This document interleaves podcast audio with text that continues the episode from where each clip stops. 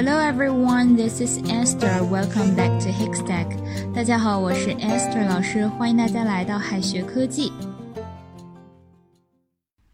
John 其实呢是一个很常见的英文名，但是 Where is the John 可不是问约翰在哪里哈，它到底是什么意思呢？John 这个名字本来是古代犹太人用的名字，意思是上帝的恩赐，因为在这个圣经当中呢，有一个人物就叫做 John the Baptist，John the Baptist，由此而传入英语，成为英语国家中常用的男子名。那么，Where's the John 跟 John 又有什么关系呢？Where's the John 其实是问厕所在哪。The John 之所以是厕所的意思，还要从马桶的发明者讲起。十六世纪末，英国呢有一个人叫做 John Harrington，他呢发明了抽水马桶，并得到了女王的认可。后来人们为了纪念他，便用 the John 来代指马桶。所以说呢，Where is the John 意思就是厕所在哪儿。而约翰在哪儿呢？则要说 Where is John？Where is John？前面是没有 the 的，并且呢，作为人名的话，这个字母 J 是要大写的。Where is the John？厕所在哪儿？Where is John？约翰在哪？Excuse me, could you please tell me where the John is?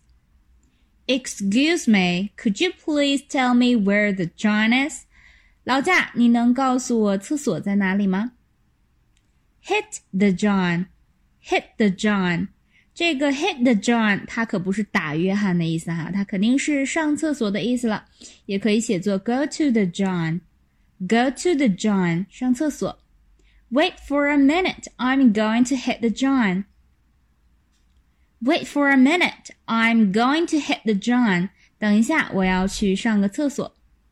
关于上厕所呢，还有很多种表达方式，比如说 I need to go to the toilet，I need to go to the toilet， 或者呢把这个 toilet 换成 loo，I need to go to the loo，我要上厕所。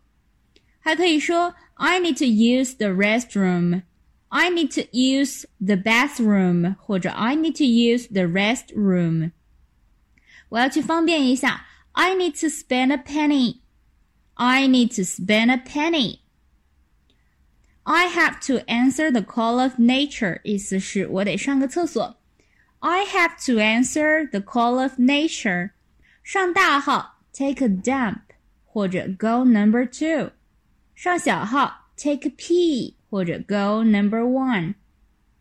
除了刚才这个 the John 可以代表厕所以外呢，还有一个看起来是人名，但是并不是哈，Joe。Joe，它呢其实是咖啡的意思，为什么呢？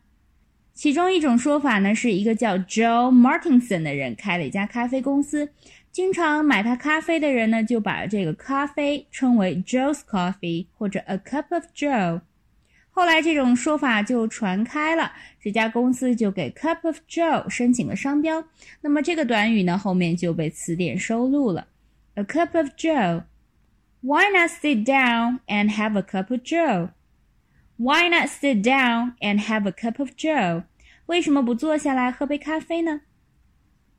Not for Joe, not for Joe. Joe 虽然是英文名乔，但是呢，不要把 not for Joe 理解为不适合乔，它表示绝不、绝对不行。Not for Joe. Could you please lend me one thousand yuan until tomorrow? Not for Joe. Could you please lend me one thousand yuan until tomorrow？你能借我一千块钱吗？明天还给你。Not for Joe，绝对不行。Jack 除了是人名呢，它也有很多用法。小写的时候可以表示这个千斤顶或者是插座。这个扑克牌中呢，一对 J 其实也是 a pair of jacks。A pair of jacks。You don't know Jack. You don't know Jack. 这个时候呢，这个 Jack 表示一点儿，根本 you don't know Jack，意思就是你什么都不知道。这里的 Jack 不是人名哈，所以说这个字母 J 要小写。You don't know Jack. You don't know Jack about computer, don't you? You don't know Jack about computer, don't you? 你完全不了解电脑，对吗？I'm all right, Jack. I'm all right, Jack. 这句话里虽然有 Jack，但是却和 Jack 没有什么关系哈，而是我没事儿就好，传达出一种我自己没事儿就行，别人死活与我无关的意味。那么这里的 Jack 呢是人名，首字母一定要大写。All this is none of my business. I'm all right, Jack.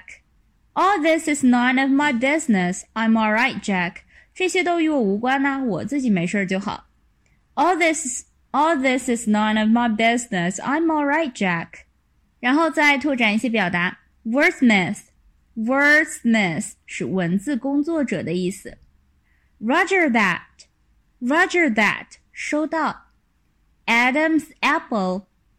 Adam's apple 是指这个男性的这个喉结。Average Joe. Average Joe 表示普通人。Plain Jane. Plain Jane 表示相貌平平的女人。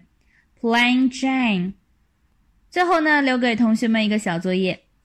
He doesn't know about math. He doesn't know about math. 他对数学一窍不通。这里中间如果要填 Jack 的话，字母 J 是大写还是小写呢？同学们可以在右下角的留言区写下你的答案哦。好的，以上就是我们今天要分享的内容了，下一期再见，拜拜。